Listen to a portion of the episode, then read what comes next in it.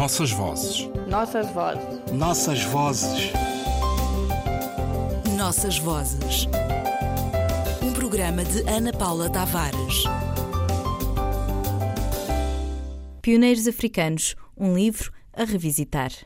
Pioneiros Africanos, caravanas de carregadores na África Centro-Ocidental entre 1850 e 1890, editada em Lisboa pela editorial Caminho e em Luanda pela editora Nzela. Os materiais com que Beatrix Seitz trabalha são de a ordem da construção do conhecimento e, por isso, mergulham fundo nos relatos dos viajantes europeus, construtores de estereótipos sobre a África e a história africana e o material excepcional que estes exploradores ouviram, recolheram e trataram.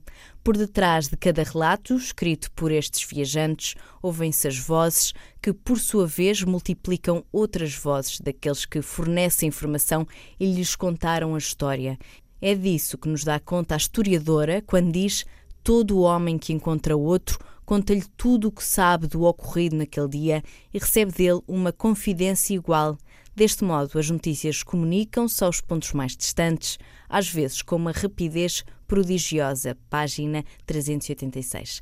São então as vozes africanas dos informadores que vão transformando este pioneiros no livro de viagens, tomando conta da palavra dos avatares das histórias complexas que se desencadeiam no momento da organização da caravana ponto de partida, contratação de carregadores, distribuição de mercadorias, avaliação dos tempos, escolha dos caminhos. Assim, se nos desvendam as histórias dentro da história, os tempos realmente vividos, desdobrados no tempo de cada um dos protagonistas da história.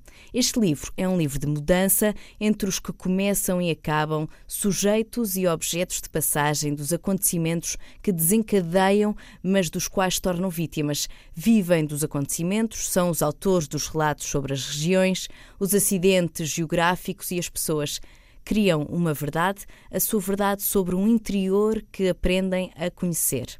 Durante muitos séculos, antes do caminho de ferro e dos automóveis, a história do interior do continente africano fez-se sobre os ombros e a partir do olhar de homens e mulheres que percorreram em todos os sentidos os caminhos do mar para o interior e do interior para o mar.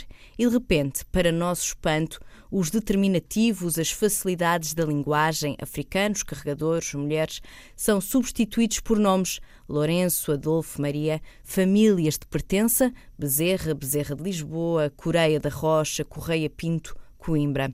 A história ganha um rosto, um passado, uma ligação de família, surge a biografia, onde dantes havia o silêncio, a armadura teórica, a organização dos diferentes níveis da narrativa, abre-se ao conhecimento dos seus atores. E continuam as vozes que dão notícia das relações de linhagem, das alianças e estratégias estabelecidas, porque a viagem também é isso, a relação entre o tempo consumido e os espaços que se habitam e revelam estruturas sociais profundamente enraizadas num local que lhes pertence, ou, pelo contrário, o refazer das identidades e da mudança que a viagem atravessa. É assim um livro que nos fala de mercadoria, valor, avaliação de custos e crédito que acompanha a mudança nos padrões de comércio no litoral e na ponta extrema atingida pelas rotas principais. Pelo meio, as capilaridades dos caminhos transversais atravessa e marca as grandes rotas com a mudança súbita do preço, com a problemática da doença. Ficamos a saber quanto vale o marfim, quanto muda esse valor ao longo dos anos, mas também como se prepara um cordão de miçangas ou se embala o sal e o tabaco.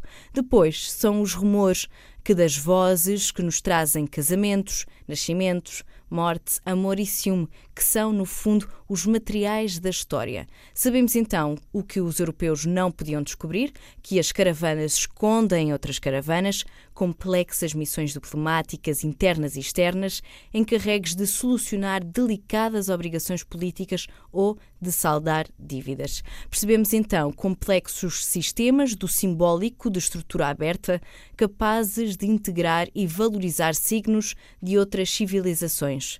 As caravanas não trouxeram apenas bem económicos para o norte, os artefactos mágicos para a proteção, as poções curativas e os amuletos tinham também grande procura. Um poder muito especial era conferido aos zambi, nome dado aos símbolos cristãos, introduzindo-os em caçanges sob a forma de crucifixos de latão e outros amuletos cristãos. Um zambi preso num colar podia corresponder a 100 bolas de borracha, lê-se na página 387. Encontramos especialistas, alfaiates, professores, curandeiros, agricultores e os portadores de capacidades especiais capazes de mediar entre esse mundo e o outro, apaziguar os conflitos e reconfigurar os equilíbrios, Percebemos então a que territórios pertencem, que normas de parentesco e de linhagem os regem. Combinando fontes de diversas origens, Beatrix levanta as formulações dos mitos da fundação, atravessa o passado para mostrar o aparecimento de grandes impérios, analisa os losango, a maneira africana de contar a história, para saber como se espalha uma notícia, como ela cresce vestida dos panos de várias histórias que os povos reclamam como sua e dela para partem para impor e cobrar legitimidades. Este é o livro das viagens verdadeiras, a dos euro-europeus e as de quem sempre viajou e que tornou possíveis as viagens dos outros. Esta é uma história de pioneiros, porque, como se lê na página 413, o comércio, a investigação e a comunicação constituíram os fatores mais marcantes na África centro-ocidental do século XIX. A participação das caravanas de carregadores, chefiadas por africanos, luso-africanos ou europeus, nos processos por elas desencadeados, não se limitou de modo algum ao âmbito económico e da política comercial e, Apesar de todos os investimentos e iniciativas exteriores, os pioneiros africanos, cuja intervenção tem sido largamente escurada, desempenharam um papel decisivo neste processo. Nossas vozes. Nossas vozes. Nossas vozes. Nossas vozes. Um programa de Ana Paula Tavares.